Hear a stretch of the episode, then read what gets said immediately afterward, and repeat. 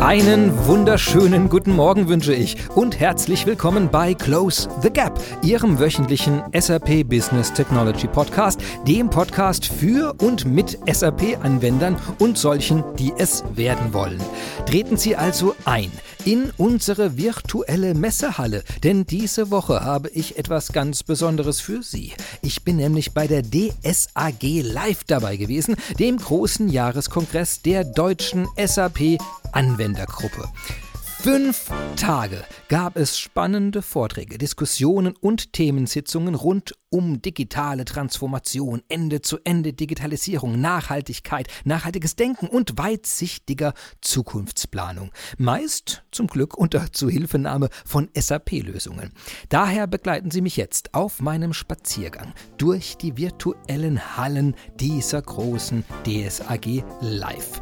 Denn ich habe jeden Tag verschiedene Experten, die dort Vorträge hatten, einfach angesprochen und mir ganz spontan erzählen lassen, worum es in Ihrem Vortrag eigentlich ging und warum mich das so brennend interessieren sollte. Es wird also spannend. Mein Name ist Christian Michel und wir beginnen jetzt mit meinem Spaziergang über die DSAG Live.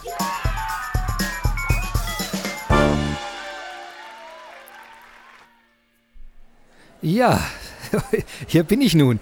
Ich habe für unsere gemeinsame Stimmung etwas Hintergrundgeräusch eingebaut. Ich hoffe, das hilft Ihnen so wie mir durch diese virtuelle Zeit. Wir haben jetzt Montag, den 12.10. Es ist tatsächlich der erste Tag dieser tollen Veranstaltung. Es gab große Keynotes, unter anderem von Dr. Marco Lenk, dem DSAG-Vorstandsvorsitzenden und natürlich von Christian Klein, dem CEO und COO und Mitglied des Vorstandes der SAP SE. Wir wollen hier aber weniger mit diesen Keynotes uns beschäftigen, sondern mit den Fachbeiträgen. Und hier sehe ich schon die erste Gelegenheit vor mir, denn neben dem großen S4 HANA gibt es auch Cloud-Angebote der SAP, die sich ganz konkret an die Bedürfnisse kleiner und mittlerer Unternehmen richten. Was es gibt und wohin diese Reise geht, darüber soll ich einmal mit Experten sprechen, denke ich. Und hier stehen zwei mit mir. Rainer Zino, Senior Vice President President Product Management Small and Mid-Sized Enterprises von SAP und Jan Mattes, Head of Product Management Cloud ERP SME. Ich grüße euch. Hallo. Hallo. Ja, schön. Ja, jetzt äh, müssen wir uns ein bisschen koordinieren, wahrscheinlich mit den beiden Sprechern hier. Ähm, fantastisch, dass ihr euch Zeit genommen habt dafür. Kurzes Interview jetzt. Was, was gab es denn heute? Es ist der erste Tag auf der DSAG Live gewesen und ihr hattet gleich am ersten Tag eure Präsentationen, Präsentation. Äh, wollt ihr mal kurz sagen, worum es da ging? Ja, vielleicht fange ich mal an. Also ja. Ähm, wir geben ja auf der DESA-Konferenz immer so das kleine gallische Dorf zum Besten, also die verwegenen Mittelständler, äh, die auf dieser Großkundenveranstaltung sind. Ähm, aber wir haben, wir treffen da regelmäßig auf unseren Zuhörerkreis, also Heute Morgen hatten wir Jan, ich hatte mal nachgeschaut, so um die 40 Teilnehmer in unserer Session. Äh, das ist, das ist für unsere Verhältnisse ist das gut. Ähm, und äh, ja, nee, deswegen ist das für uns ein wichtiger Termin einmal pro Jahr. Äh, dort lassen wir uns sehen, zusammen mit den Sprechern von unserem, von unserem sehr aktiven Arbeitskreis. Deswegen ist das wichtig für mich. Und das Thema ist wie jedes Jahr, wir geben unseren Kunden ein Update, was wir planen. Und Jan hat die Roadmap vorgestellt, äh, respektive das eine ist, wir gucken nochmal, was haben wir? Wir haben ja vor einem Jahr präsentiert und mhm. wir haben Dinge versprochen und Jan hatte eine sehr gute Folie, wo er gesagt hat, guck mal, das habe ich euch versprochen, das haben wir geliefert und dann den Ausblick. Aber Jan, vielleicht fasst du das gerade mal von deiner Seite zusammen. Ja, also ähm, ja, zum gallischen Dorf brauche ich nicht viel dazu zu sagen. ähm, aber wir als Gallier müssen natürlich immer mit einem Zaubertrank äh, punkten. Und unser Zaubertrank ist im Wesentlichen, dass wir sehr, sehr genau zuhören, was unsere Kunden und Partner von uns wollen. Ähm, wir haben sogar eine eigene Kennzahl dafür, die nennt sich Number of Votes Delivered. Ne? Das heißt also, das, was Kunden vorgeschlagen haben, die dürfen dafür ge gegenseitig wählen und Punkte sammeln. Ne? Und das, was wir dann tatsächlich von dem, was die Kunden abgestimmt haben, dann auch geliefert haben, das ist so ein bisschen das Ziel für mich. Daran misst mich der Rainer am Ende des Jahres. Deutschland zwölf Punkte. Ja, genau. Etats-Unis deux points sozusagen. ähm, Ähm, wir haben schon 1000 Votes dieses Jahr eingesammelt und wir haben noch ein Release vor uns. Mhm. Da bin ich natürlich stolz wie Bolle. Ähm, aber wir konnten auch ein bisschen was Innovatives zeigen. Also der Zaubertrank Innovation ist auch dabei. Wir haben ähm, das Thema Kollaboration und äh, Teams-Integration als Vision gezeigt. Das ist noch, noch nicht geliefert, aber wir arbeiten sehr, sehr intensiv dran. Und ich glaube, also ich habe danach eine E-Mail von einer äh, Kundin bekommen, die hat gesagt, Jan, ich finde es galaktisch genial, was ihr da macht. Das, das heißt wirklich, die, die, das Einbauen, dass man in so einem, also wie wir es auch gerade benutzen, dass man sich direkt in der Umgebung quasi ein Meeting aufsetzen kann und austauschen kann mit beliebigen Leuten im Unternehmen. Ist das diese Nein, Art von Viel besser. Stell dir das doch vor, ich meine, so wie du mit Teams arbeitest. Ne? Ja. Du hast verschiedene Teams und die überlappen sich äh, und du benutzt sie zur Kollaboration mit deinen Kollegen, aber auch eben mit deinen Kunden oder Partnern. Und wenn du jetzt in diesem Team dir einen Tab aufmachen könntest und dort zum Beispiel ein Dashboard mit deinen wichtigsten Unternehmens-KPIs drin ist und wenn du dann in diesen KPIs mhm. zum Beispiel deinen zu, zukünftigen Umsatz runterdrillen kannst und dann sehen kannst, welche Orders und welche Opportunities sind denn das eigentlich? Oder wenn du einfach direkt eine Aktivität äh, in, aus Teams in deinem ERP machen kannst, damit ein Vertriebsmitarbeiter zum Kunden geht und mit dem einen Termin ausmacht. Ähm, das ist Kollaboration, wie wir uns sie im 21. Jahrhundert vorstellen. Und ähm, dafür haben wir uns tatsächlich äh, mit Microsoft Teams ein bisschen zusammengetan. Und das ist, glaube ich, echt ein tolles Ding. Das heißt, das war eins der Highlights, die jetzt vorgestellt ja. wurden, wo er sagt, das war eigentlich so, worauf im Vortrag dann fokussiert wurde, sagen, das ist eine Innovation. Das war eigentlich eher so das Sahnehäubchen oben das, Sahne, das war okay. gar nicht, das, die ja, Highlights hat der Rainer alle erzählt. Es passt deswegen so gut, weil es zeigt, ähm, wir also dieses, habe ich das Thema Teams den ja, dem Jan in sein Stammbuch Ende letzten Jahres reingeschrieben? Nein. Und hätten Jan und ich Ende letzten Jahres zusammengesessen und gesagt, ey Jan, wir sollten da mal was machen, hätte Jan natürlich wieder mit seinem Kopf geschüttelt und gesagt, der bekloppte Rainer will schon wieder irgendwas von mir, was ich nicht liefern will. Und wir hätten, äh, Jan, ich glaube, du hattest äh, du hast ja auch die Zahlen gezeigt heute Morgen. Wir hätten sicherlich wahrscheinlich eher gesagt, komm, lass uns mal mit IBM über Slack sprechen mhm. und weniger mit Microsoft über Teams.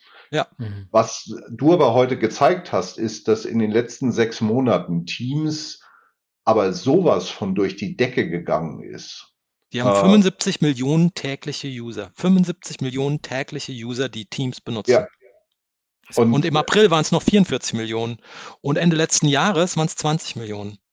Ja, und deswegen haben wir halt gesagt, komm, wir machen das jetzt einfach. Wir gucken mal, wie weit wir kommen mit einem Team in China, ähm, so etwas zu bauen. Und klar, Jan hat es gesagt, wir haben es noch nicht geliefert, wir wollen es aber liefern. Und ich glaube, das Feedback wird gigantisch sein, weil die Kunden eben wirklich sagen, ey, ich bin in meiner Teams-Umgebung, ich bin mitten in der Diskussion mit meinen Vertriebskollegen und auf dem Tab habe ich jetzt das Vertriebsdashboard drauf. Also ich, ich kopiere nichts rüber in Teams oder ich mache erst einen Download in Excel und das schicke ich dann jedem, äh, sondern ich kann in Teams meine Live-Daten sehen. Das heißt, ihr, ihr habt jetzt vorhin gesagt, das war das Sahnehäubchen. Also ich finde schon ganz, also kann, man kann sich sehr gut vorstellen, wie nützlich dieses Sahnehäubchen ist. Jetzt gab es den Zaubertrank. Also den Zaubertrank. ja, was gab es denn noch für spannende Updates von eurer Seite? Na, aus meiner Perspektive äh, das Wichtigste, wir sehen eine Konvergenz zwischen den produktzentrischen Unternehmen, also die Materialien verkaufen oder produzieren, und den servicezentrischen Unternehmen. Mhm. Also das heißt, äh, es gibt äh, Unternehmen, die haben einfach damit angefangen, äh, ich nenne es jetzt mal elektrische Maschinen äh, zu bauen und zu verkaufen, aber die merken, dass sie diese Maschinen auch tatsächlich auch in einer Flotte warten können und auch betreiben können und dass die Kunden tatsächlich so eine Subscription kaufen. Und äh, das ist so diese Konvergenz zwischen äh, ja, physischen Produkten verkaufen und Services. Da, auf einmal wird aus einem physischen Produkt ein Service. Und umgekehrt ist es bei den Serviceunternehmen, die bisher vielleicht so einen Pro projektbasierten Service angeboten haben oder einen standardisierten Service wie Hausreinigung oder sowas, die müssen auch auf einmal Materialien liefern und auch zwar wertvolle Materialien. Und diese Konvergenz äh, bildet sich äh, nicht nur in unserem Na Nachfrage von unseren Kunden da, sondern wir haben tatsächlich auch in unserer Roadmap da einiges geliefert im, im aktuellen Jahr und ein paar Beispiele gegeben. Naja, und immer, wir haben es nicht aus uns selbst heraus erfunden. Die Kunden und die Partner haben es uns gesagt. Die haben dafür abgestimmt und äh, so haben wir investiert. Das heißt, die bekommen wirklich, äh, die bekommen jetzt wöchentlich eine Art Vote oder wie, wie läuft das ab, dass ein Kunde das sagen kann? Nein, das, das ist das sogenannte Customer Influence Portal von SAP. Ah, okay. Das gibt es mhm. für fast alle Produkte und da können Kunden einfach neue Vorschläge machen. Die sagen dann, ich möchte gern dieses und jenes haben und dann stimmen die gegenseitig dafür ab. Und dann gibt es dann Themen, die werden sehr hoch gewotet und manche, die kriegen auch nur so drei, vier Votes. Und drei, vier Votes ist so eher so, naja gut, ist eine gute Idee. Es sind eigentlich immer gute Ideen. Es, ich habe noch nie eine schlechte Idee dort gesehen. Ähm, aber wenn sich, wenn sich 50 oder 40 oder 60 Kunden zusammentun und sagen, das ist echt wichtig, dann würden wir einen Teufel tun, das nicht zu liefern. Wenn wir merken, es passt auch in unser Budget rein, das ist dann natürlich die, die, die Herausforderung, die wir haben. Äh, haben wir überhaupt die Leute dafür, das alles zu machen? Wenn wir all diese Customer Influences, die wir haben, machen wollten, dann wären wir, äh, könnten wir die nächsten 20 Jahre nichts mehr anderes machen. Wir müssen jedes Jahr und jedes Quartal, jedes Release neu auswählen, bewerten, was können wir schnell erreichen und äh, das liefern wir. 1000 Votes dieses Jahr schon in drei Releases. Du hast gerade gesagt, dass diese, diese, diese Konvergenz, also ist eins der großen äh, Themen gewesen. Wie hat sich das dann, äh, du hast vorhin gesagt, man könnte jetzt Beispiele nennen und nennt Beispiele. Wie sieht es konkret in der Lösung dann aus, dass, äh, dass ich vermute mal aus diese Konvergenz von Material produzierend und serviceorientiert, hast du, glaube ich, gesagt, der Unternehmen und dann ent, aus dieser neuen Herausforderung entstehen dann viele neue Wünsche. Ich vermute mal, es ja. hat sich dann eben in diesen Votes na, materialisiert, ist vielleicht nicht das richtige Wort, also äh, virtualisiert. Und ja, ja. dann, äh, was, was, was heißt es dann konkret? Was taucht plötzlich oder was ist das, was Sie jetzt in die Roadmap aufgenommen Ganz habt, konkretes um Beispiel. Also wir kommen ja aus dem projektbasierten Service. Ne? Das heißt, das mhm. war unser Sweet Spot am Anfang, äh, ganz 2007, äh, als wir angefangen haben. Und äh, Kunden können im Rahmen ihrer, ihrer Serviceprojekte auch Materialien äh, verkaufen und anliefern. Das können Sie sogar in Ihren Projektstock mit reinnehmen. Es gibt sogar das äh, Projektstock. Das heißt, man kann tatsächlich Materialien für ein Projekt auf Lager halten. Und ähm, wenn man jetzt einen ähm, Third-Party Logistics Provider hat, also ein externes Warenlager, dann möchte man wohl möglich aus diesem externen Warenlager diese Produkte, diese Materialien erst anliefern. Die Druckmaschine muss halt nun mal erstmal vor Ort sein, damit man dann das Projekt fahren kann, die Druckmaschinen dann auch einzurichten und in die Infrastruktur einzubringen. Äh, und selbiges auch umgekehrt, wenn man einen Serviceauftrag hat, dann hat man, ist das Kernbusiness vielleicht Serviceaufträge auszuführen, Maschinen zu warten. Mhm. Aber äh, wenn dann erstmal die, äh, die Belichtungseinheit vor Ort sein muss, bevor der Serviceauftrag da sein kann, dann ist das ein Beispiel für diese Konvergenz. Ja, vielleicht, also wir hatten ja vor unserem Vortrag, äh, war ja der Kundenvortrag von Pininfarina. Äh, ich weiß nicht, ob dir der Name was sagt. Also das ist in der, in der Automobilindustrie ist das der klingendste Name für ein Designhaus. Äh, die machen zum Beispiel die Designs für alle Ferraris. Äh, die haben diesen berühmten äh, Citroën DS äh, in, den, in den späten 60er Jahren auch entworfen. Und die nutzen bei Design äh, und die haben auch vorgestellt, also sie nutzen bei Design heute primär haben riesige Gantt-Charts, die Projekte laufen über mehrere Jahre, die haben darüber gesprochen, dass Kunden ganze Großserien vergeben, da die Designarbeit zu machen. Aber sie, sie fertigen auch selbst in Kleinserie Autos. Also was wir Pininfarina anbieten können, ist, dass wir sagen, dann legt ein Projekt auf, ich mache so eine Kleinserie, macht eure gesamte Designarbeit und Vorbereitungsarbeit, also alles in eurem Gantt-Chart. Mhm. Und wenn dann aber in dem Gantt-Chart die Aktivität kommt so und ich brauche jetzt 20 Leute, die bauen das Ding, also dieses, dieses Prototyp-Auto, dann können sie den Ton, den sie dafür brauchen, äh, die Stunden von den Menschen, was sie äh, an Materialien brauchen, buchen sie in das Projekt rein und haben darüber natürlich eine viel bessere Sicht darüber, ähm, was hat das Projekt gekostet. Sie können auch Erlöse ähm, dann direkt dagegen rechnen. Äh, und das ist das, was Jan beschrieben hat, mit hier kommt quasi die, die Welt des Projektes und die physische Welt des Materials, äh, die kommen dort zusammen. Super. Und dafür habt ihr also die perfekte Lösung jetzt gebaut. Sehr Was schön. Dank, da haben die aber alle Glück gehabt. Was ein ja. Glück. Super. Ähm, jetzt ist ja die, die, der Fokus bei, von Beidesign ist ja auf dem KMU, also auf kleine und mittelständische Unternehmen mhm. oder Englisch dann SME, Small Medium Enterprises. Ihr, äh, jetzt gibt's ja diese ganze Welt der Startups heute und die fällt doch da eigentlich auch voll rein. Seid ihr da, seid ihr da in einer besonderen Weise auf diese Gruppe zugegangen oder ist es, wo ihr sagt, nein, das ist eigentlich genau das, das Gleiche eigentlich von der Gruppe? Oder sind die, ja. unterscheiden die sich in irgendeiner Form aus eurer Sicht? Das also genau wir das. als Start-up, aber Jan, komm, die, die Frage überlasse ich dir. Du hast ja selbst mal, Jan ist selbst Gründer. Ähm, Perfekt. Ja, ja, äh, einer Familie vor allem. Ähm, Nee, also wir haben so zwei große Kundenkategorien. Das eine sind tatsächlich relativ große Unternehmen, die, äh, ich sage mal, wachsen durch Standardisieren und durch Konsolidieren. Ähm, und das soll jetzt nicht despektierlich sein. Ähm, und wir haben aber tatsächlich auch diese ganz kleinen Unternehmen, die eigentlich ihr Geschäftsfeld noch erstmal explorieren müssen und herausfinden müssen. Ähm, es gibt zum Beispiel so ein äh, In-house Gardening eigentlich. Das äh, gibt es einen unserer Kunden, die haben im Prinzip das Nespresso für das In-house Gardening erfunden. Also man mhm. kauft sich im Prinzip so eine, so eine Box und dann kann man dann In-house Gardening betreiben. Ähm, und das ist ein ganz junges Startup. Und für die ist es extrem wichtig, erstens sich nicht um die Buchhaltung und um die Warenbestände und um, äh, um ein einheitliches Reporting erstmal Gedanken zu machen. Die nehmen das einfach so out of the box und kennen, lernen so ihr Business erst kennen.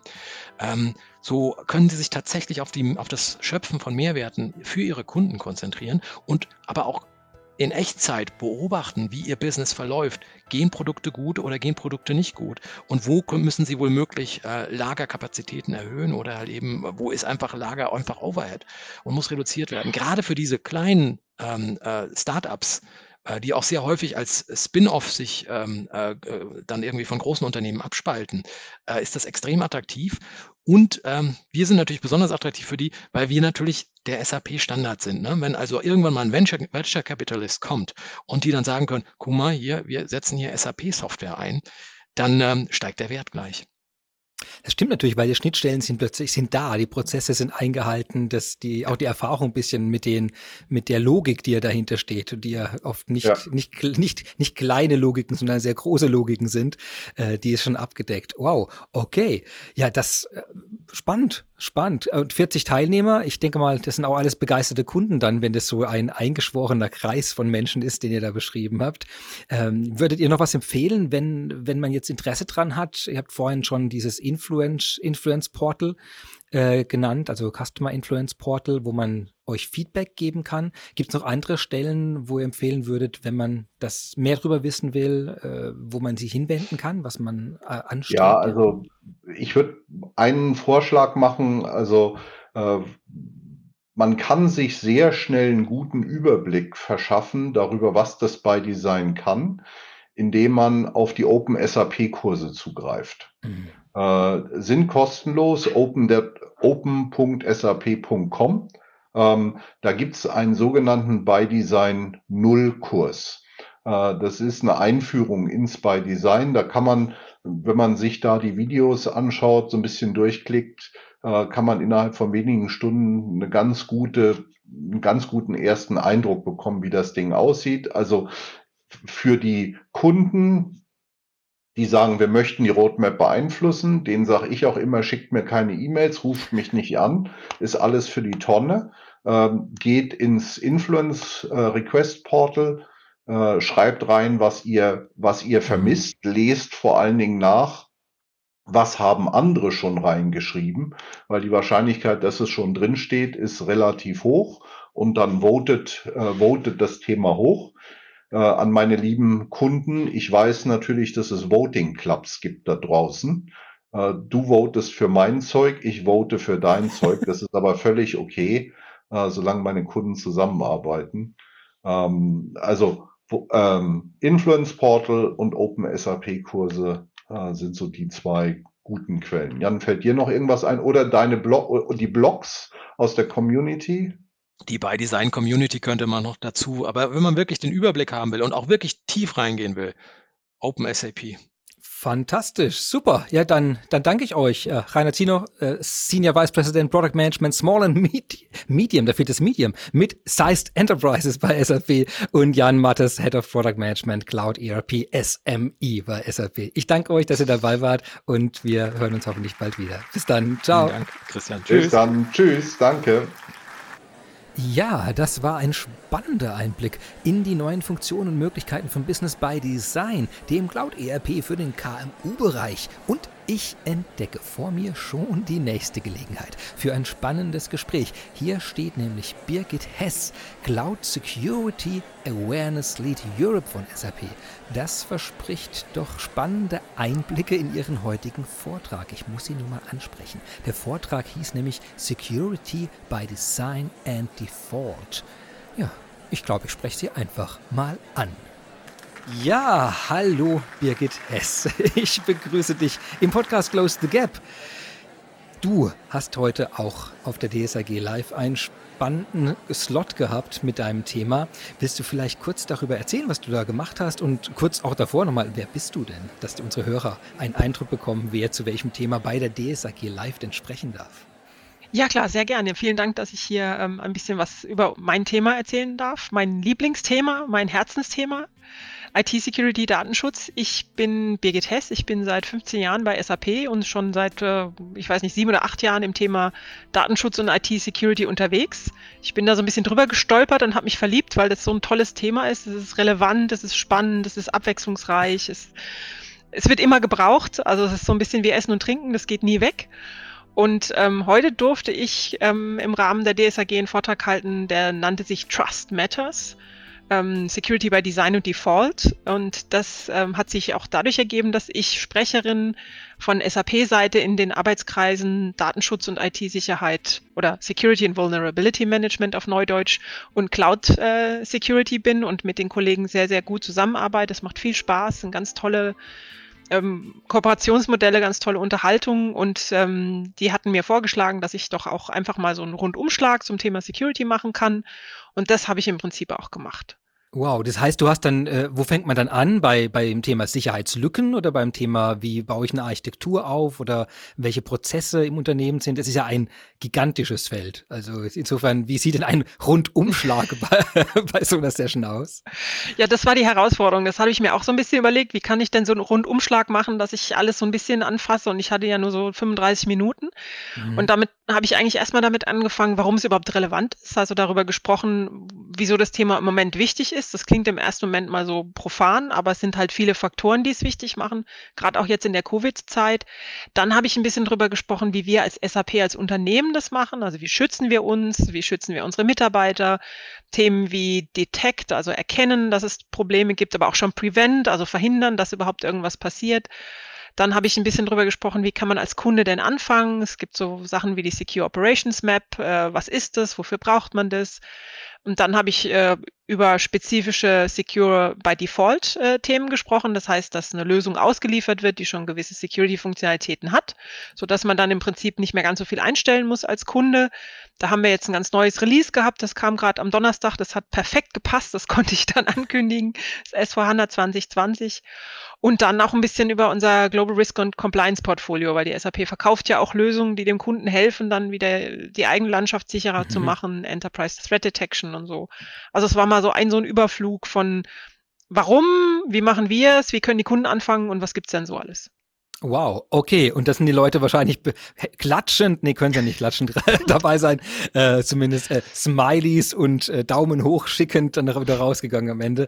Also, ähm, vielleicht ganz, ganz kurz mal äh, ein, zwei Sätze zu den einzelnen Teilen. Du hast gesagt beim Rundumschlag, äh, warum ist es überhaupt relevant? Du hast gesagt, viele Faktoren gibt's da. Gibt's, kannst du so zwei, dreimal nennen, warum das äh, gerade relevant ist aus deiner Sicht? Also es, wir haben natürlich auf einer Seite diese Entwicklung der Compliance-Themen. Also Datenschutzgrundverordnung ist so ein Schlagwort. Da bin ich sozusagen dabei gewesen, als es aus der Taufe gehoben worden ist. So lange mache ich das schon. Hab da in, mhm. war in Berlin auf der Datenschutzkonferenz, als es klar wurde, dass es äh, durchgegangen ist durch das Europäische Parlament. Ähm, da habe ich viel mit Kunden gearbeitet. Dann gibt es natürlich die ganzen Themen China Cyber Security Law und ähm, das russische Datenschutzgesetz. Und jetzt haben wir in Kalifornien ein eigenes. Also es ist äh, Wahnsinn, was auf der Compliance-Seite alles passiert. Dann natürlich die, die Risikolandschaft, die Threat Landscape, die immer schwieriger wird. Also immer mehr Angriffe, immer komplexer von mhm. Staaten mhm. und die Security, die sich richtig mafiös entwickelt. Das ist nicht mehr der Hacker im Keller, sondern das sind Mafia-Strukturen. Und ähm, da muss man natürlich auch so ein bisschen gucken, wie kann ich meine Mitarbeiter sensibilisieren, die jetzt im Homeoffice sitzen, die da jetzt äh, abgeschnitten sind von der Welt. Ähm, das habe ich mal so ganz kurz angeschnitten, was wir als SAP da an so sogenannten Awareness-Themen machen. Mhm. Ähm, und ja, das ist eigentlich so mal der, der Ansatz, wie man denn mit diesen komplexen Themen sich auseinandersetzen kann.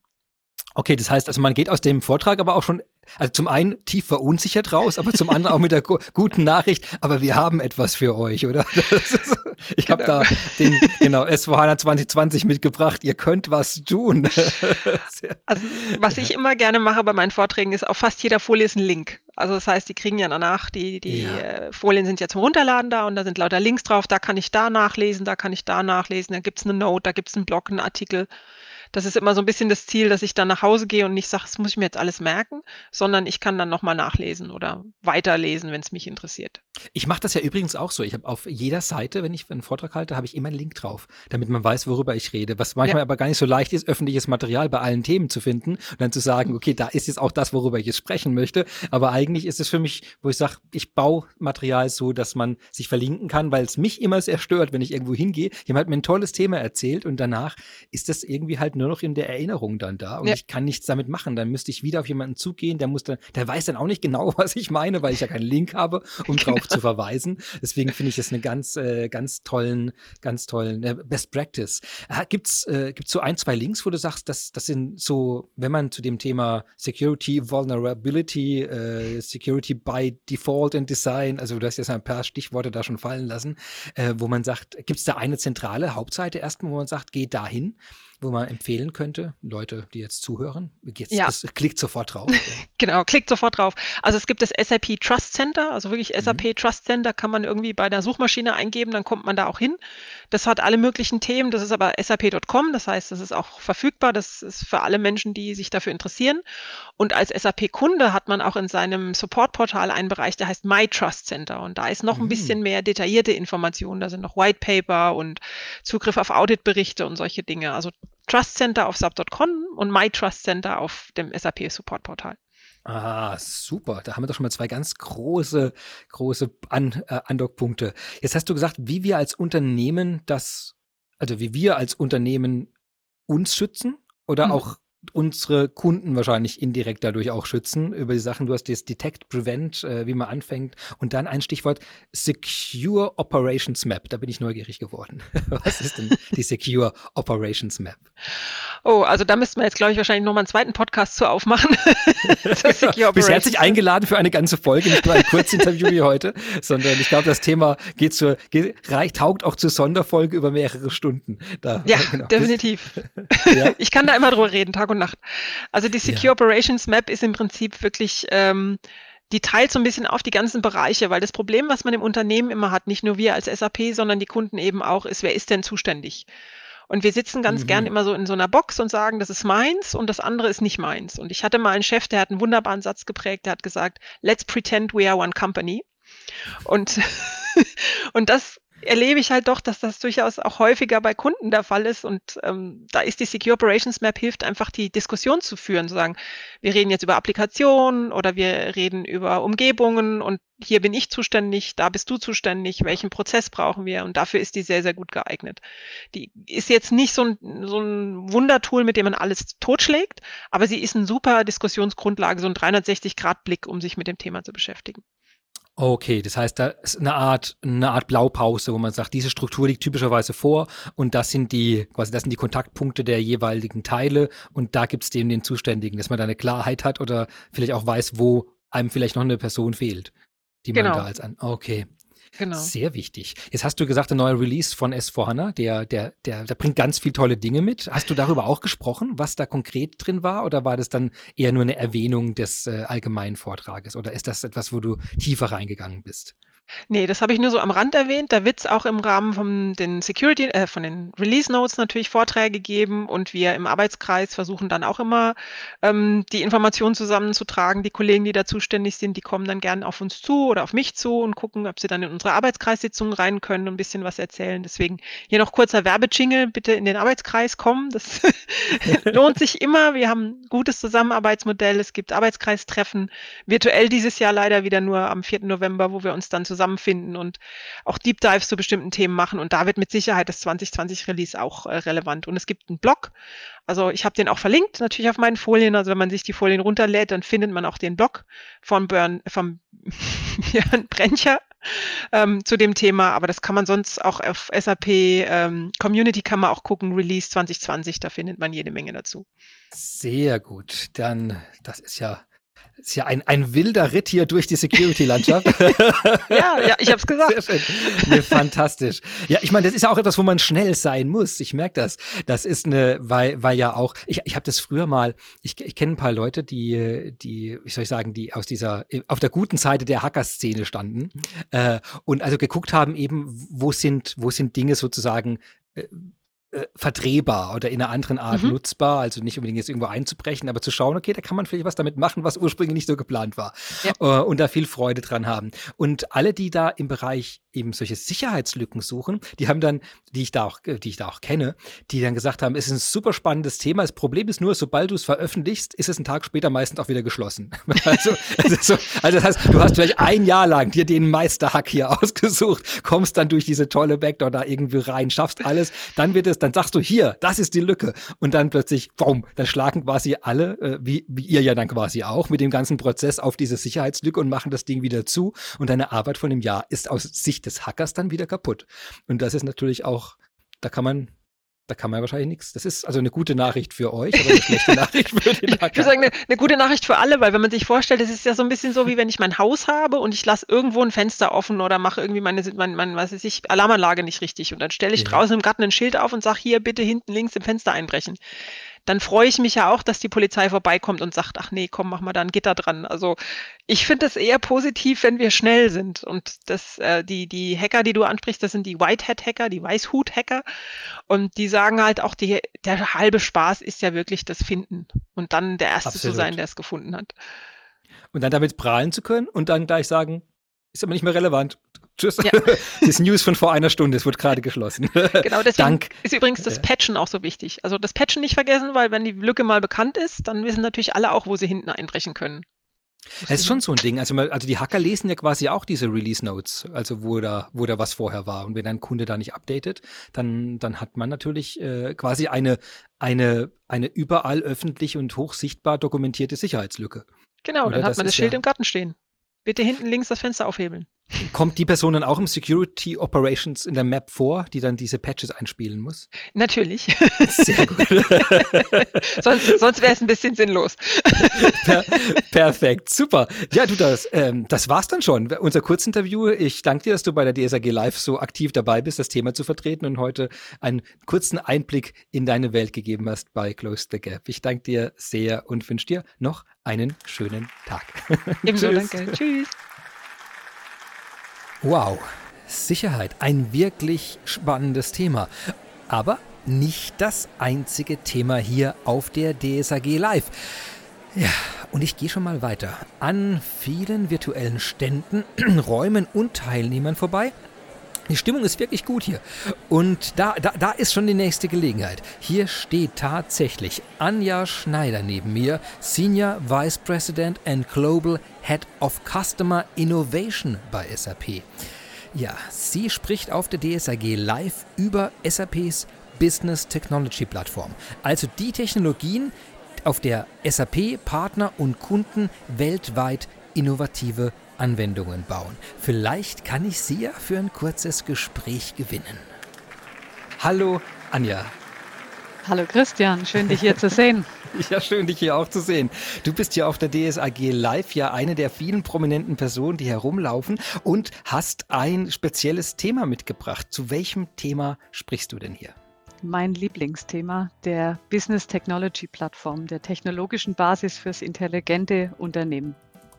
Oha, das heißt, Plattform suggeriert schon, dass man irgendetwas auf dieser Plattform baut? Oder was, was bedeutet die Plattform in dem Kontext? Absolut. Also die Business Technology Plattform ist auf der einen Seite unsere Strategie, um das Thema der Technologie im Business anwendbar zu machen. Und gleichzeitig ist es ein Portfolio von unterschiedlichen technologischen äh, Aspekten, die wir entsprechend zusammen bündeln. Also es ist eine Bündelung von unserem Technologieportfolio, wo wir sagen, die hat unterschiedliche Eigenschaften. Sie ist offen, sie äh, basiert auf einer Plattform und sie ist vor allem, und deswegen steht das Business vorne dran, business-zentriert. Business-zentriert. Äh, ich weiß nicht, ob sich das da jeder gleich was drunter vorstellen kann. Also kann ich dann darüber Handel betreiben oder automatische Steuerabrechnungen? Was, was, was, was bedeutet das Business-Orientierte hier? Ähm, es kann natürlich die, äh, die Möglichkeiten sind mannigfaltig, Christian. Ähm, aber grundsätzlich ist es so, dass unsere Kunden ja unsere Anwendungen, Applikationen um End-to-End-Prozesse ähm, im Einsatz haben, um die abzubilden.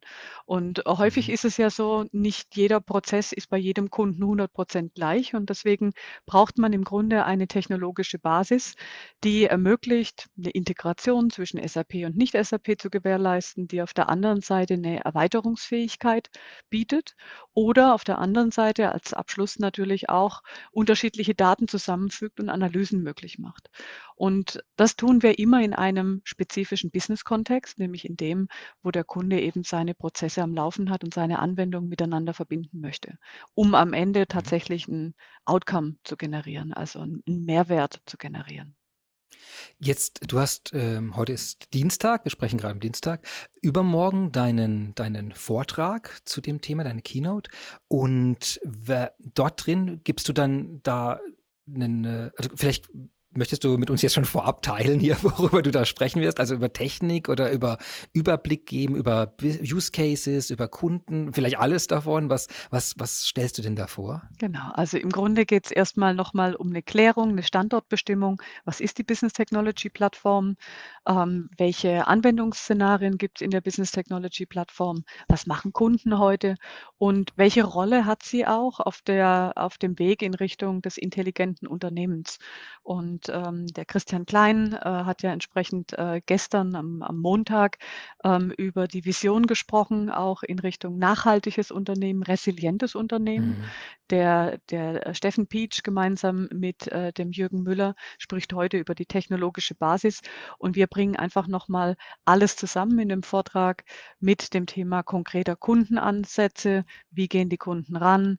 Wie kann ich entsprechend auch Methodiken miteinander kombinieren? Das Thema Design Thinking und Enterprise Architecture. Also wie kann ich ein zugeschnittenes Paket machen auf meine tatsächlichen Bedürfnisse als Kunde? Wow. Okay, also das klingt ja nach einem, aber nach einem sehr großen Thema. Also es ist ein, das, ja. ein großes Thema, was sich aber auch sehr schön in klare Startszenarien äh, unterstreichen lässt und starten lässt.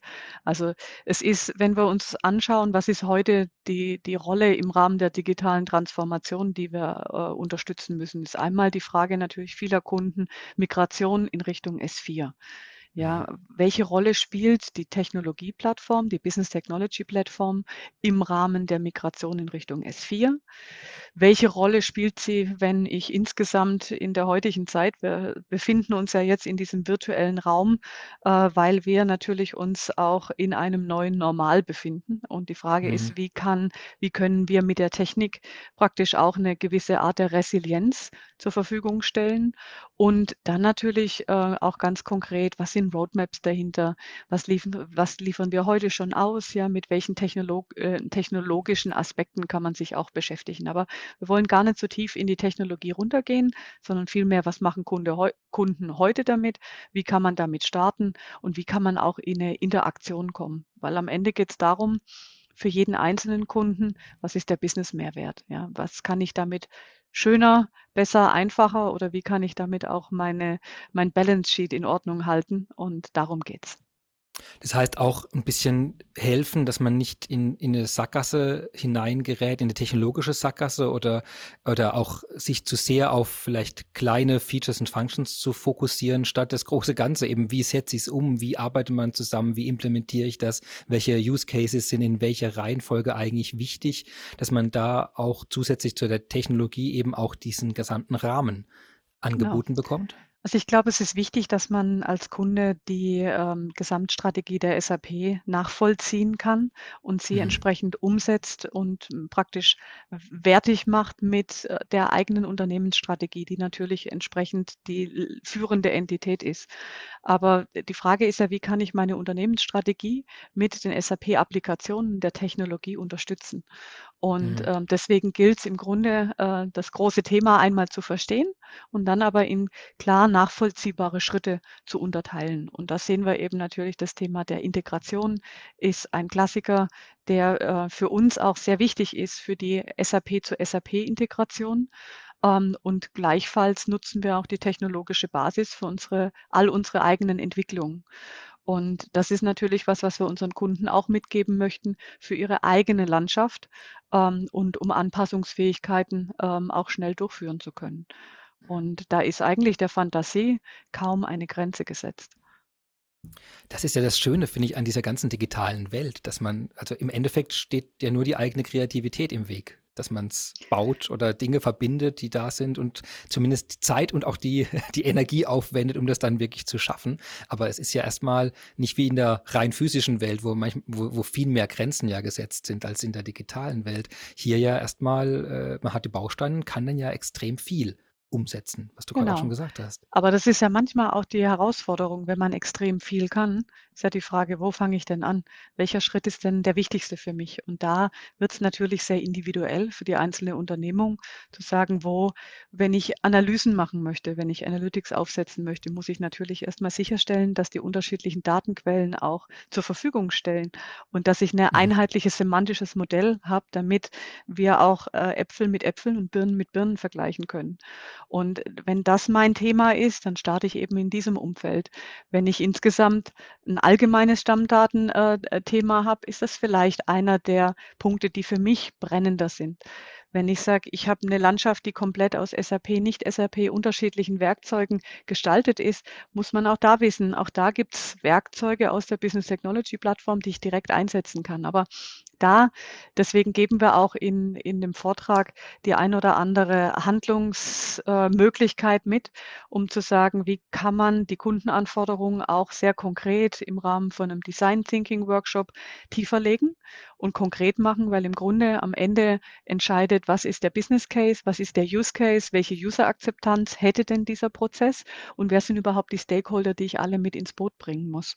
Und ähm, da ist einfach, da können wir sicherlich die ein oder anderen Beispiele mitgeben, aber am Ende wird es dann doch auch individuell für den Kunden.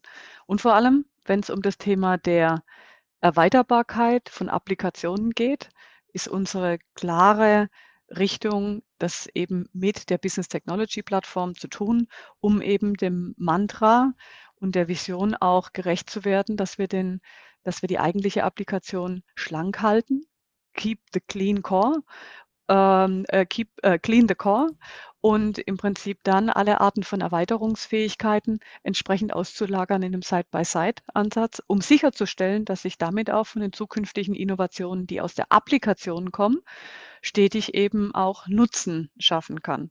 Und ähm, das ist sicherlich auch eines der Themen, die uns ganz nah und am Herzen liegt. Und das werden wir sicherlich nicht alles in dem Vortrag adressieren können.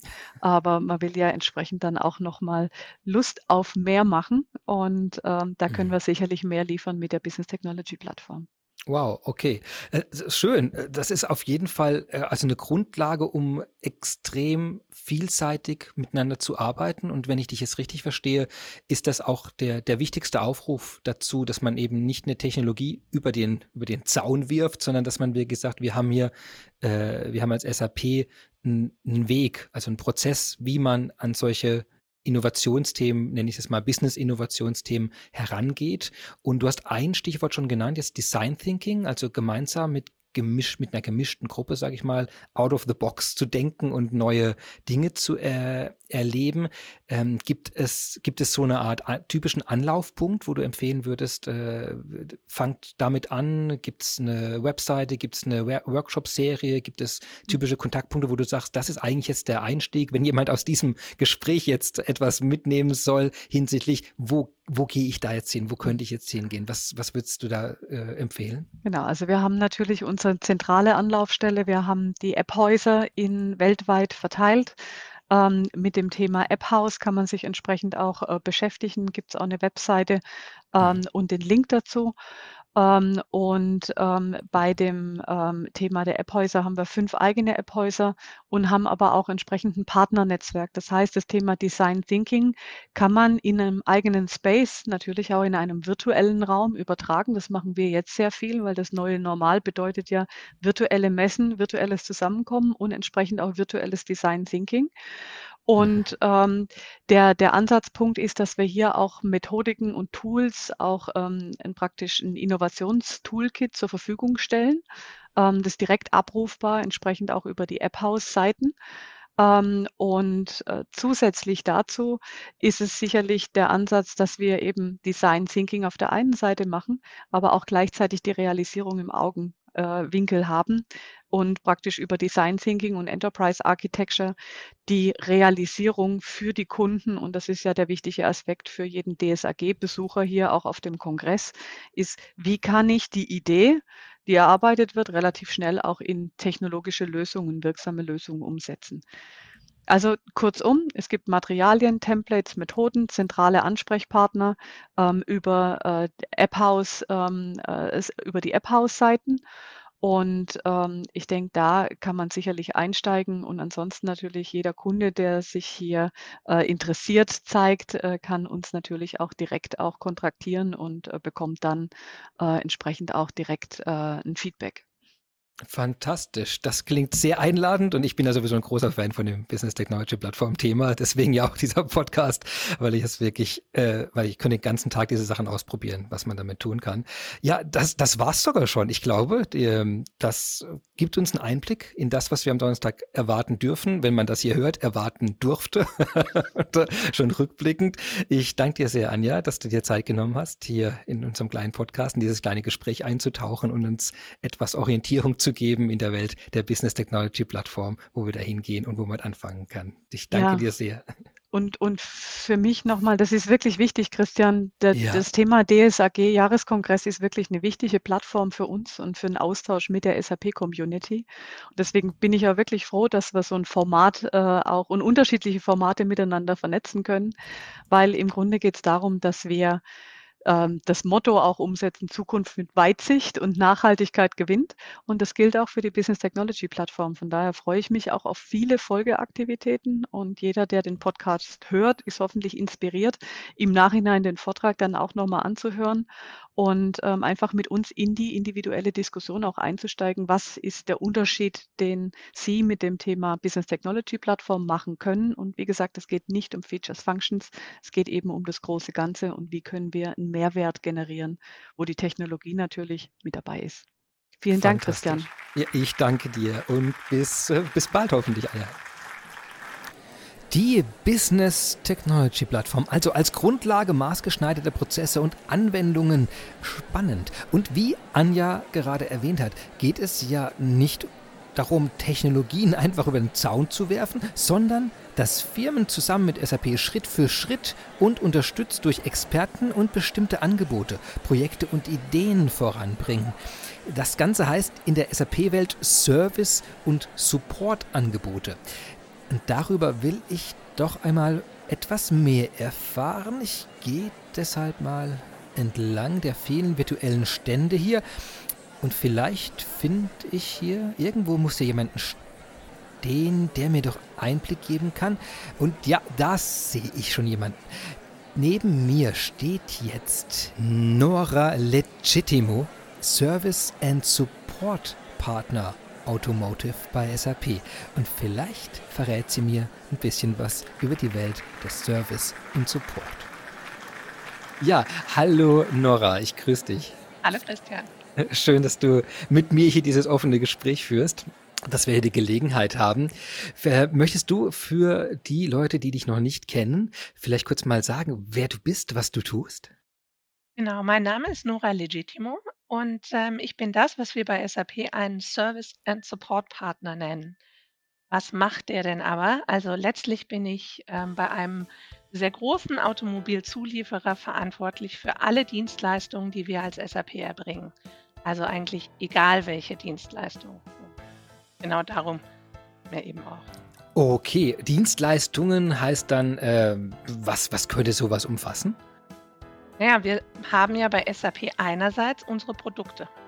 Und wenn ja. die Kunden die nutzen und wir kommen mit irgendeiner Art von Dienstleistung dazu als SAP, dann sind wir sozusagen in dem Dienstleistungs-, in dem Service-Thema. Und das ist die klassische Beratung, das ist das ganze Thema Max Attention, Premium Engagement, Dazu gehören die kundenspezifischen Entwicklungen und natürlich auch so Sachen wie Education und Enablement. Ah, okay. Das heißt, wenn der Kunde sagt, okay, ich weiß nicht, eine, eine neue Version des, äh, einer Software kommt raus und wir brauchen eine Beratung, wie man das jetzt erstmal benutzt oder wie man es installiert oder welche Fähigkeiten überhaupt drin sind oder wir brauchen Lernangebotsunterstützung, dann würdest du äh, auf diesen ganzen Ebenen, würdest du dann äh, entsprechenden Kontakt herstellen oder, oder wie läuft das dann ab? Da kommt der alte Kunde klingelt und sagt, hey, wir haben, wir, wir haben hier wirklich Bedarf, jetzt äh, Nora, hilf Genau. uns. Ja. So, so würde das, so funktioniert das auch tatsächlich in der Realität. Der Moment, wo der Kunde bei mir klingelt, ist eigentlich der, wo er schon weiß, ich möchte das machen. Das heißt, ich Mhm. verantworte mit den vielen Experten, die wir im Haus haben, die Lieferung. Ähm, wenn wir uns also einig sind, wir wollen das zusammen machen und wir gestalten, wie das jetzt passieren kann, zum Beispiel im Moment natürlich häufig in dem Thema rund um die S4HANA-Transformation, dann überlegen wir, wie kann das zusammen aussehen. Und genau dann geht es darum, von dem strategischen, was bringt es uns denn hinzu, wie ist denn die Architektur von sowas, wie bring, nehmen wir denn unsere Leute im Projektteam mit oder natürlich auch am Schluss dann die, die Fachbereiche, die das dann auch nutzen müssen. Deswegen sortieren wir das nicht mehr in diese verschiedenen Schubladen, was ist denn jetzt Education und was ist denn jetzt Beratung, sondern das bündelt sich letztlich dann bei den Service- und Support-Partnern. Also weil auch alles ja in einer gewissen Weise Teil einer, eines Lifecycles ist oder in, in dieser Beziehung, wo man sagt, okay, ja, irgendwann wollte es vielleicht implementieren, danach braucht irgendjemand das Training dazu, dann läuft manches vielleicht auch parallel für verschiedene Elemente, die man hat. Also eine Trennung äh, ist da in dem Sinne auch gar nicht mehr möglich. Genau, und wir haben ja oft auch den Ruf, dass wir immer mit einem ganzen Bus kommen müssen, weil wir so viele einzelne spezifische Expertenthemen aneinanderreihen müssen, wie so eine Perlenkette. Ich habe schon gehört, sogar mit verschiedenen Bussen. Ja, Mehrere Busse. Bus. genau. Der Education-Bus. Das, das ist, ja, nee, das, und das ist natürlich Gold wert dann, also so einen zentralen Ansprechpartner, Partnerin zu haben, die, die das dann wirklich organisieren für einen. Einem auch die Orientierung geben in dem nicht ganz kleinen Umfeld. Genau, und die Übersetzung. Ne? Wir haben ja unsere eigene äh, Sprache oder Kauderwelsch und das dann eben auch so umzusetzen, dass der Kunde in seiner Sprache sprechen kann und ähm, wir es dann nach innen übersetzen.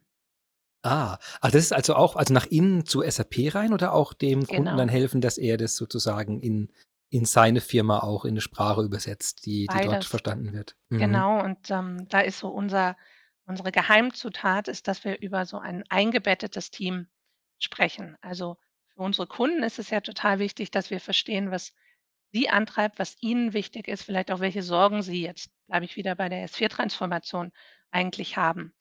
Und dadurch möchte man ja Berater haben oder eben über diese ganzen verschiedenen Funktionen weg Leute, die das richtig gut verstehen, was den Kunden antreibt. Aber gleichzeitig möchte man ja nicht, dass diese Scheuklappen kriegen und nur noch individuell den Kunden unterstützen, sondern sie sollen ja genau dieses breite Wissen aus allen möglichen SAP-Kunden mitbringen zum Kunden. Wie kriegt man das hin? Also wir versuchen aus den Kollegen mit der SAP-DNA ein bisschen Kunden-DNA reinzuschmuggeln, damit diese Übersetzung sozusagen besser funktioniert und man sowohl in dem Kundenunternehmen besser versteht, wo die SAP helfen kann, als auch innerhalb der SAP, was genau dieser Kunde in seinem Fall jetzt braucht, ohne dass wir mit unseren ganzen Schlagworten losrennen und der Kunde die Schwierigkeit hat, die Übersetzungsleistung zu erbringen.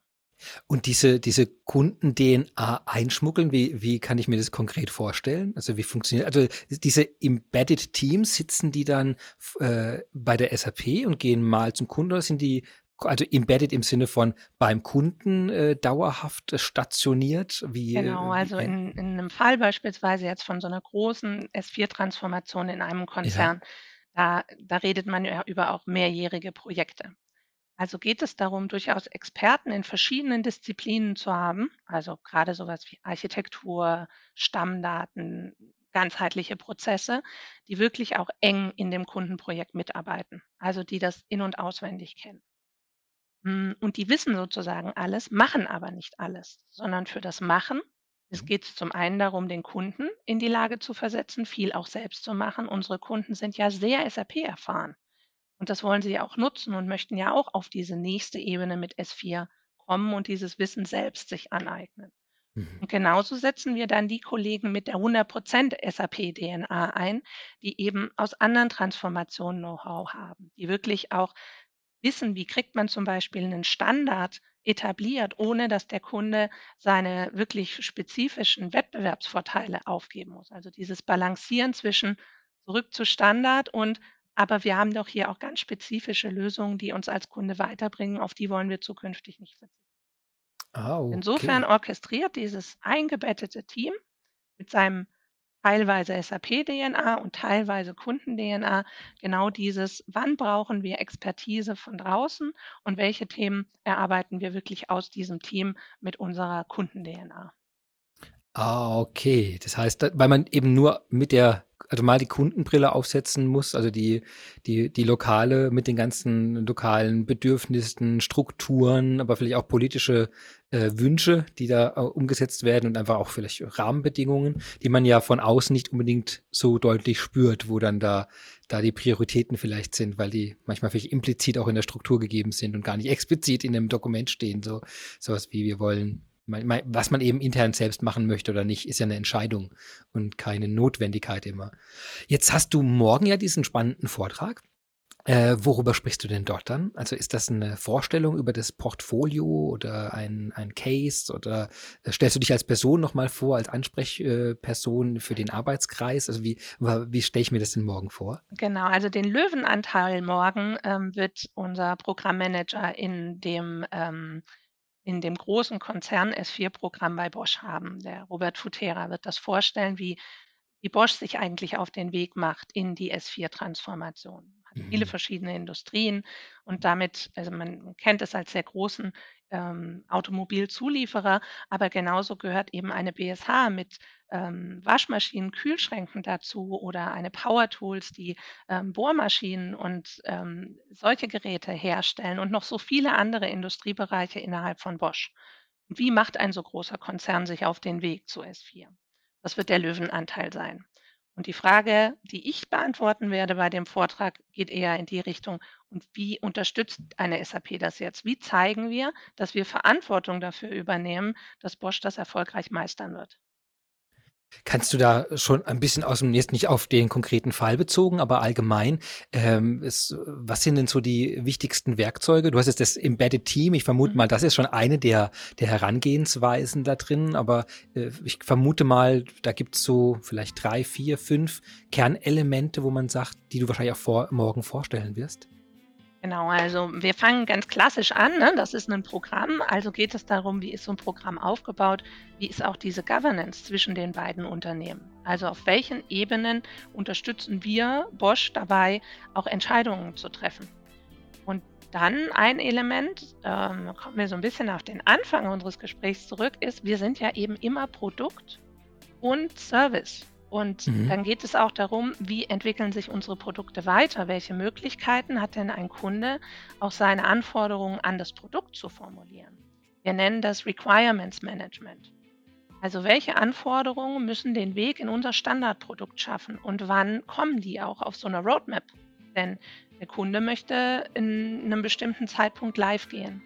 Vielleicht braucht er da bestimmte Zustände unseres Produkts schon. Sind die dann schon soweit oder noch nicht? Das muss mhm. man moderieren. Also Produktthema, Governance-Thema.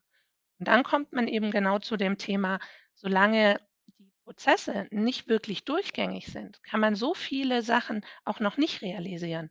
Sowas wie Reporting, guten Zugriff auf die Daten, Flexibilität, wenn man ein neues Businessmodell hat. Und wie bereitet man das vor? Also die große Säule ist das, was wir Transformation Roadmap nennen. Also man weiß, wo man steht, man weiß auch, wo man hin will. Und der schwierige Weg ist ja eigentlich, wo muss ich denn jetzt lang? Was mache ich denn nacheinander, damit es auch klappt? Und das sind sozusagen, das nennen wir auch tatsächlich Kernelemente, mit denen wir dieses S4HANA-Programm unterstützen. Ah, diese drei Sachen, die nennt ihr die Kernelemente des Programms, genau, Produkt sogar Service neun, und aber wir haben jetzt oh. mal mit den ersten drei angefangen. genau, aufgrund der Kürze des Gesprächs heute soll ja nur ein kurzes Gespräch werden. Ich will dich ja gar nicht so lange in Beschlag nehmen. Äh, genau, dann reduzieren wir es ja auf diese, diese drei großen Blöcke und äh, erwähnen nur, dass es insgesamt neun sind. Ja, ich glaube, das, äh, das ist ja auch das Wichtige, weil ähm, es ist ja eine neue Software oder eine, einzuführen, ist ja für die Firma selbst ja immer erstmal was Neues. Also zwangsläufig. Also sie hat das ja noch nicht gemacht in dem Sinne. Und da kann ich mir vorstellen, dass das dieses strukturierte Vorgehen und einen Ansprechpunkt zu haben, ein Prozess, äh, programmatisches Vorgehen, eine Transformations-Roadmap hast du es jetzt genannt, äh, ist wahrscheinlich äh, nicht nur wichtig, sondern entscheidend für den Erfolg von so einem Projekt, weil, weil nur die SAP ja vermute ich mal, wissen kann, wann was kommt und in welcher Reihenfolge was gemacht werden sollte, weil es ja auch mit unserer Entwicklung zusammenhängt, was genau. man tut. Diese Abhängigkeiten sind natürlich ganz enorm zwischen, und das Geschäft beim Kunden geht ja auch weiter. Der macht jetzt ja nicht Pause, macht dieses ganze Transformationsprogramm und dann geht das Leben weiter, sondern mhm. es muss sich ja genau einfügen in den Alltag, der sich auch verändert, wenn man über mehrere Jahre so ein Programm stemmt. Und auf solche Abhängigkeiten auch mal aufmerksam zu machen und zu sagen, Achtung, das muss gesteuert werden oder hier brauchst Entscheidungen und die sind vielleicht auch nicht immer bequem. Wie kann man solche Entscheidungen auch vorbereiten, dass das fundiert getroffen wird, dass man weiß, auf welcher, wofür entscheidet man sich, welchen Impact hat das auch auf die Finanzen oder auf die Flexibilität. Und dann eben genau, das sind dann so andere Elemente wie wie kommuniziere ich denn dazu? Wie sage ich auch und wann sage ich meinen Fachbereichen, woran man da ist und was das für einen bedeuten wird? Ähm, wie bringe ich die Daten von den alten Systemen auf die neue? Mhm. noch viel schwieriger, wie betreibe ich das denn parallel? Denn ich werde ja noch lange in der alten Welt wohnen, aber schon ein paar Zimmer in der neuen Welt bezogen haben und trotzdem soll am Ende des Jahres bitte mein Abschluss stimmen. Und ähm, das sind eben Komplexitäten, die von der Architektur über die Daten bis wirklich hin in die Prozesse und auch das Know-how der beteiligten Menschen einen riesigen vertikalen Querschnitt haben. Und den spiegeln wir eben mit diesem Team und den Experten, die wir aus der Organisation dafür zusammenziehen, spiegeln wir wieder. Um dann sich die Zeit zu nehmen, auch zu sagen, was sind denn auch so Innovationen? Was sind denn Themen, die wirklich anders sind und wo wir auch Prozesse umbauen oder Verantwortung im Unternehmen auch betroffen ist. Ne? Also es ist ja nicht nur IT, sondern es ist eben auch ganz viel Prozess und ganz viel Organisation des Unternehmens. Mhm. Und ähm, das müssen wir ausbalancieren. Und das ist unser Auftrag, da zu helfen. Das ist das, wow. was wir unter Verantwortung verstehen. wow.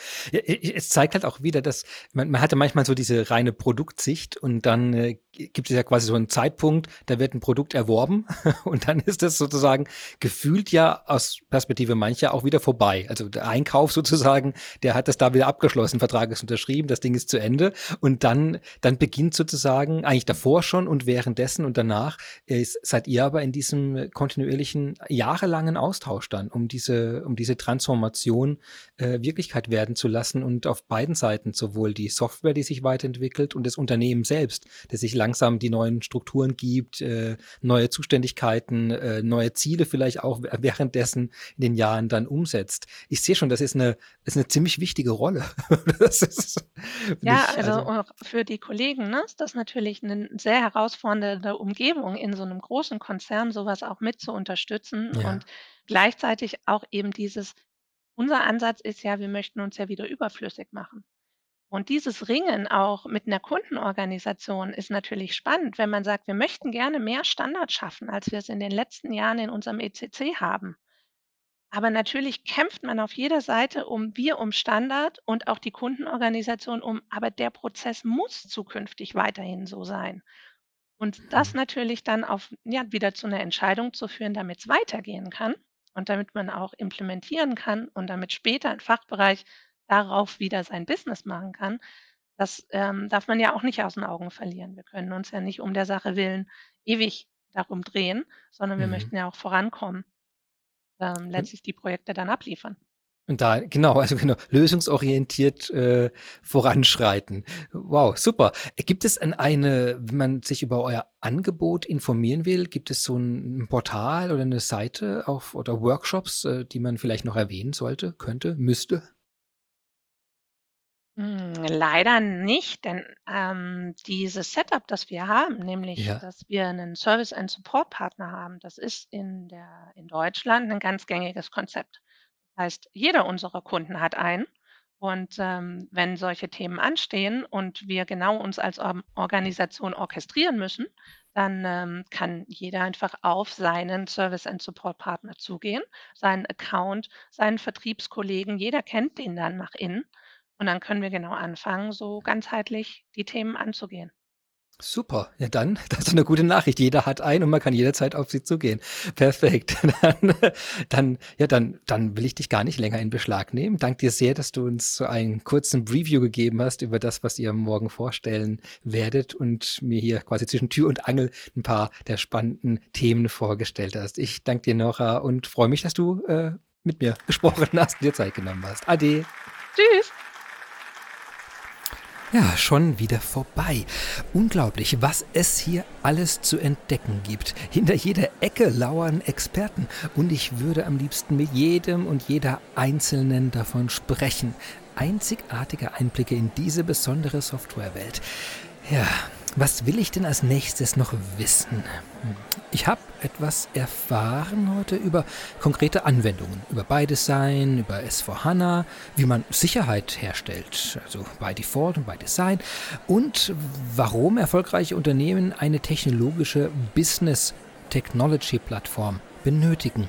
Und jetzt gerade auch noch, wie man mit dem Service- und Supportangebot der SAP solche Projekte erfolgreich macht und auch immer die richtigen Ansprechpartner findet. Da fehlt noch was. Ja, ich hab's.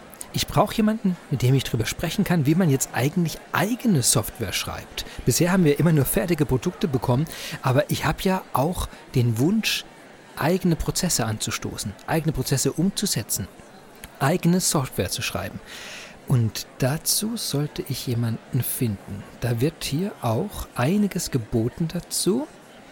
Und ja, und hier habe ich schon jemanden.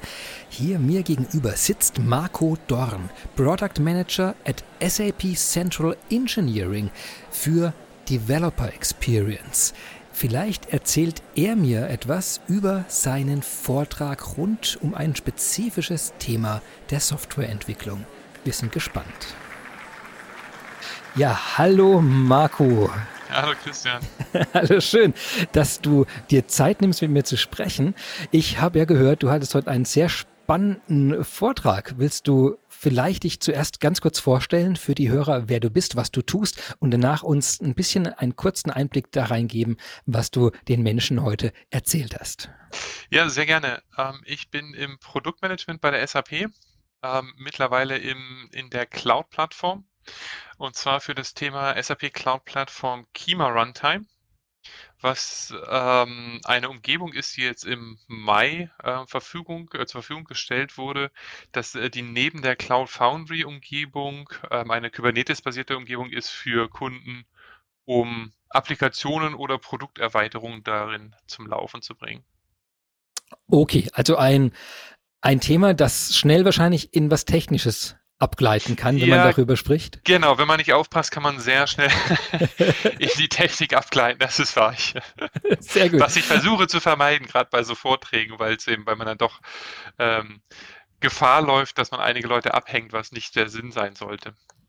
Jetzt hast du schon erwähnt, es gibt ja verschiedenste Runtimes auf genau. der SAP Cloud Plattform. Das heißt also Laufzeitumgebungen, in denen man ein mhm. Programm, das man geschrieben hat, in irgendeiner Form betreiben kann, sodass die Ressourcen da sind, die dieses Programm braucht. Genau. Jetzt, äh, jetzt haben wir ja mit Cloud Foundry eine, die schon recht viel kann. Jetzt äh, äh eine Frage, wozu brauche ich denn jetzt eine Kima Runtime?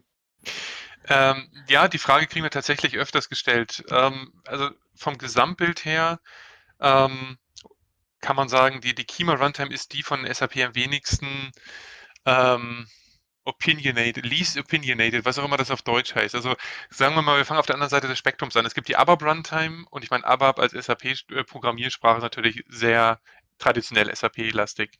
Mhm. Dann ähm, kam 2015, glaube ich, war es die Cloud Foundry Runtime raus, ähm, die jetzt sehr stark sich fokussiert auf Java und JavaScript-basierte Erweiterungen oder Applikationen insgesamt und in das Cloud Application Programming Model und so weiter mit eingebettet ist ähm, oder beziehungsweise andersrum, das CAP ist ja da ähm, sehr stark mit verbandelt. Und Kima ist entstanden, als wir noch in der, dem, in der LOB für Customer Experience Lösungen waren, wo es viele Zukäufe auch vor allem gibt. Mhm. Und die Kunden und die Partner von den zugekauften Firmen haben oft direkt Erfahrung mit Kubernetes äh, als Plattform. Kubernetes ist ja ist, ist eine Plattform, um, um Container, Docker-Container ähm, zu betreiben und das in einer sehr stabilen und hochskalierbaren Art und Weise. Und die kennen natürlich am wenigsten ABAP, diese Kunden und Partner, weil sie nicht traditionell SAP sind. Cloud Foundry haben die eigentlich auch jetzt nicht so die Erfahrung, sondern viele haben eben gesagt, wir sind direkt, wir laufen auf Kubernetes, vielleicht läuft dieser Zukauf auch, direkt auf Kubernetes. Wir brauchen, wenn überhaupt, dann eine Umgebung, wo wir eben direkt mit Kubernetes, ähm, also die Vorteile dort nutzen können. Und das, da gab es jetzt nicht so wirklich die, die Heimat in der Cloud-Plattform. Deswegen haben wir A, das äh, Kima Open Source Projekt gestartet, ist auch immer noch Open Source verfügbar und ähm, haben aber gesagt, nicht jeder möchte diese Runtime selber betreiben, diesen, diesen Stack, diesen Kima-Stack. Deswegen bieten wir ähm, jetzt innerhalb der Cloud-Plattform eine Umgebung an, sodass der Kunde eben diesen Service von SAP kaufen kann und nur seine Applikation, seine Container äh, mit Microservices darin betreiben kann. Jetzt ähm, vielleicht fürs Verständnis nochmal. Also ich, äh, das heißt, man hat viel mehr Kontrolle über die Elemente, die man einem Programm zur Seite stellen kann hier drin. Du hast jetzt ja die Container angesprochen. Und wenn man das hört heute, wird ja quasi Cloud-Anwendungen werden ja sehr stark zerlegt in mhm. viele unabhängige Komponenten, damit die unabhängig voneinander agieren können, ohne und äh, das, das bringt eine ganz neue Art zu programmieren mit sich und äh, Software zu designen. Da, kannst du darauf noch ein bisschen eingehen, was das äh, ja. Euch da bewegt hat, das zu tun, das so stark zu nutzen dann? Ja, also zum einen ist ähm, das Thema Kubernetes als Plattform ähm, ein recht großer Trend jetzt eigentlich so in der Industrie und in, in vielen Bereichen wird das immer mehr und mehr der de facto Standard eigentlich für containerbasierte ähm, Applikationen, äh, weil es eben sehr gut ähm, dafür sorgt, dass eben eine hohe Last abgefangen werden kann, es dann wieder runterskaliert und dadurch die Ressourcen geschont werden und damit eben auch das Budget oder das, das Geld, was man dafür ausgibt.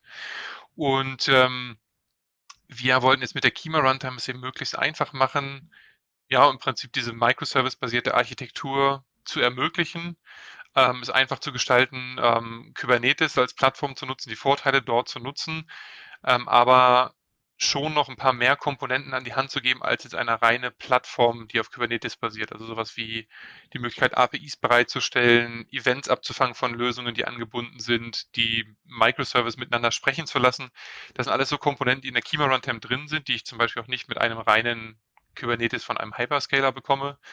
Ähm, aber es geht schon in der Technik oder im, im Technik-Layer sozusagen weiter runter auf die Plattform. Also ich habe mehr Flexibilität, was ich machen kann, wie ich diese äh, Container verwalten kann. Damit aber natürlich brauche ich auch ein bisschen mehr Wissen ähm, als jetzt im Vergleich zum Beispiel zu einer Cloud Foundry-Umgebung. Da kann ich, glaube ich, schneller mit loslegen. Ähm, mit einer Cloud Foundry-Umgebung bin schneller vielleicht bereit. Ähm, gebe dadurch natürlich ein bisschen Flexibilität auf, aber das ist, glaube ich, immer so das, was jeder für sich entscheiden muss, was am meisten Sinn macht. Ja, also quasi Kontrolle versus äh, Freiheiten, oder? Wo genau. man dann wieder sagt. Jetzt hast du in deinem äh, Vortrag ähm, den Fokus, du hast ja vorhin gesagt, nicht unbedingt auf das Technische gelegt. Also mhm. ich vermute mal, du bist jetzt dann nicht in die Details der API-Steuerung und der, genau. des Aufbaus einer Architektur, einer Microservice-Architektur gegangen, sondern auf andere Dinge. Worüber hast du dann gesprochen? Ähm, Im Prinzip habe ich mir Unterstützung geholt von zwei Kollegen aus der SAP IT, ähm, denn es ist immer besser, natürlich ein 'nen echtes Szenario an die Hand zu geben oder einen echten Use Case, ähm, darüber zu berichten, als dass ich jetzt natürlich aus dem Produktmanagement sage äh, sage: „Kima Runtime ist das Beste überhaupt.“ Das kann man mir glauben oder nicht. Ähm, wichtiger opinionated, sage ich nur. Opinionated. Genau, genau. Ich könnte vielleicht ein bisschen, genau, ein bisschen, ein bisschen opinionated sein, ja. dass das äh, das Beste überhaupt ist.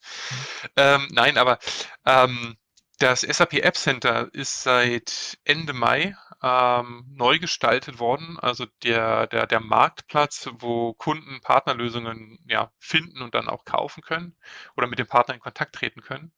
Das läuft jetzt auf der SAP Commerce Cloud und ist ähm, mit Kima erweitert worden. Das heißt, das ah. Team guckt sich tatsächlich das, also arbeitet so, wie es SAP auch empfiehlt. Sie nehmen sich Commerce möglichst in Reihenform und alle Erweiterungen, alle Anpassungen, die sie bauen, äh, versuchen sie erstmal über Kima zu realisieren, also Side by Side, bevor sie irgendwas an dem Commerce-Kern äh, machen, denn, um dann eben möglichst einfach auch Commerce upgraden zu können und verwalten zu können oder warten zu können.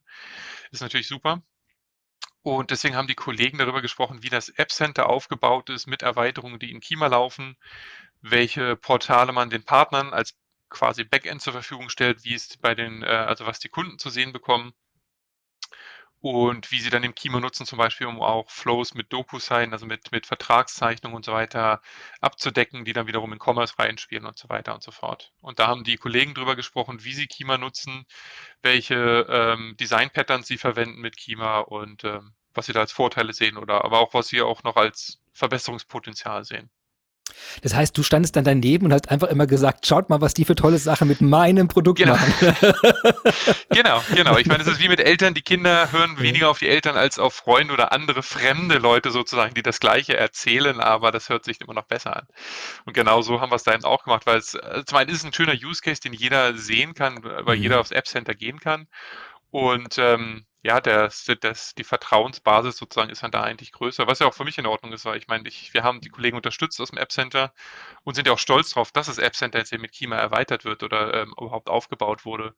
Von daher war das einfach eine, eine, eine schöne Sache mit für einen Sub-Run-Sub-Beispiel. Ähm, Gab es da dann schon, also bei dem äh, Use Case eben fürs App Center. Gab es dann da schon eine enge Zusammenarbeit zwischen euch oder haben die sozusagen danach das, was ihr geliefert hattet, also die Kima Runtime, dort quasi als fertiges eingesetzt oder war das so eine Art äh, Feedback-Schleife die ganze Zeit, wo man, wo, die, wo das in die Entwicklung auch zurückgeflossen ist?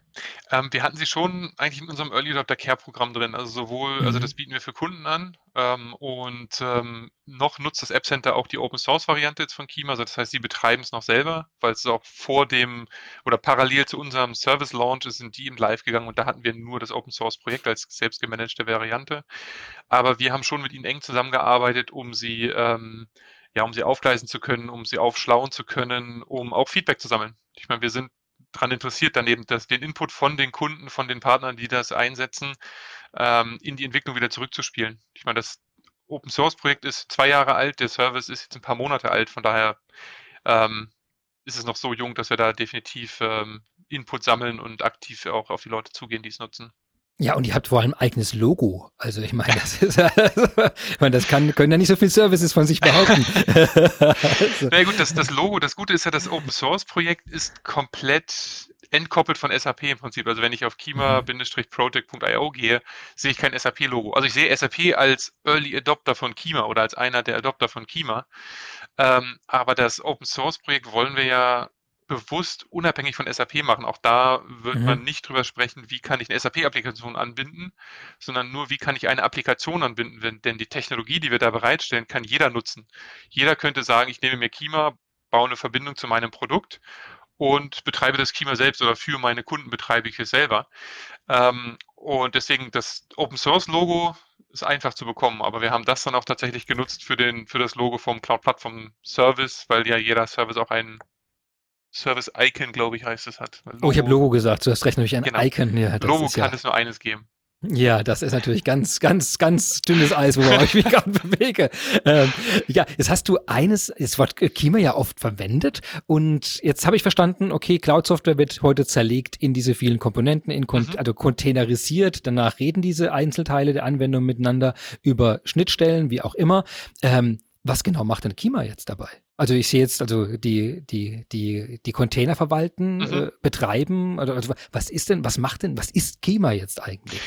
Ähm, Kima ist im Prinzip eine, eine, eine, dünne Schicht noch oben drauf auf Kubernetes. Ähm, also Kubernetes kümmert sich um die Verwaltung von den Containern, hält die am Leben, erstellt neue, ähm, neue Pods oder sowas mehr, ähm, stellt mehr Ressourcen zur Verfügung.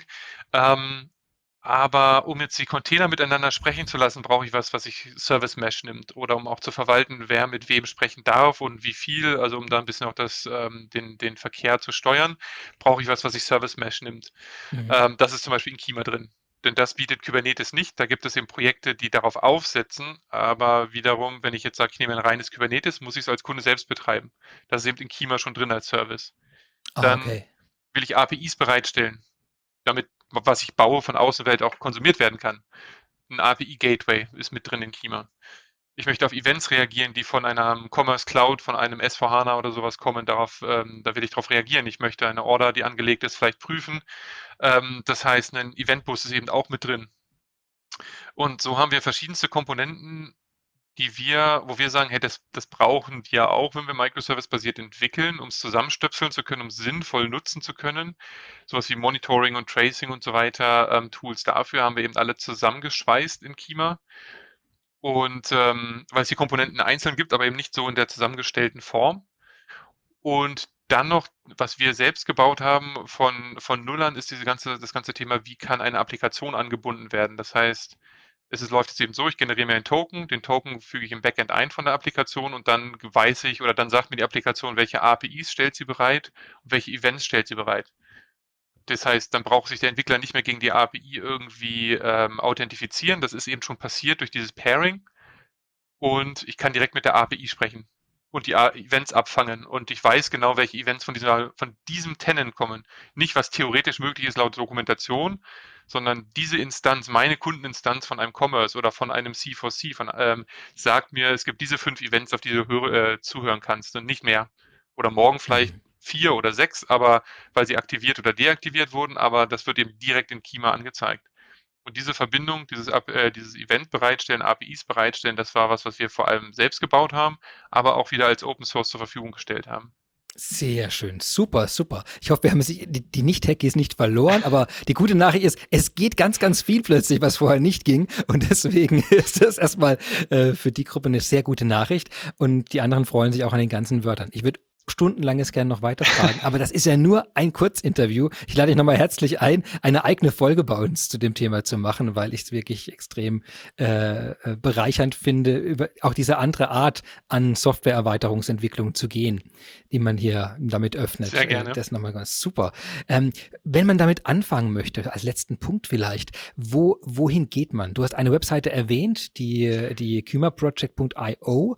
Ist das der, das zentrale Einstiegsportal ähm, also, dafür? Wenn man Interesse an einem Open Source Projekt hat und wirklich an allen Komponenten, die da drin sind, dann ist wahrscheinlich also Kima-Project, also mit C geschrieben, dann .io, der mhm. ähm, Startpunkt.